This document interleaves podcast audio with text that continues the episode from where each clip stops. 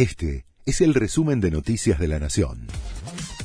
La Nación presenta los títulos del martes 2 de mayo de 2023. El gobierno suma trabas para operar dólares financieros y frenar la escalada. Desde hoy habrá modificaciones en la operatoria del denominado contado con liquidación, que se usa para sacar dinero del país. Las medidas también impactarán en el dólar MEP.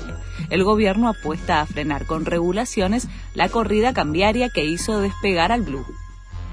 Alberto Fernández y Sergio Massa viajan juntos hoy a Brasil buscarán terminar de delinear un mecanismo de importaciones que permitan achicar la salida de los dólares. La comitiva se reunirá con el presidente brasileño Lula da Silva y su equipo económico.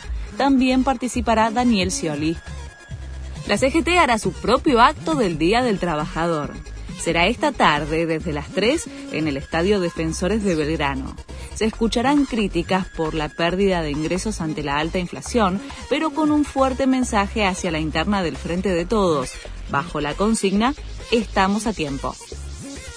Estados Unidos dejará de pedir la vacuna contra el COVID a viajeros internacionales. La supresión de la obligación de vacunación corresponde al fin del estado de emergencia sanitaria declarado en 2020. Comenzará a regir desde el próximo 11 de mayo. River visita a Fluminense por la Copa Libertadores. Los millonarios buscarán en el Maracaná, en Río de Janeiro, su primer triunfo de visitante ante el líder de su grupo, el D. El partido comienza a las 21 horas y corresponde a la tercera fecha del torneo. Este fue el resumen de Noticias de la Nación.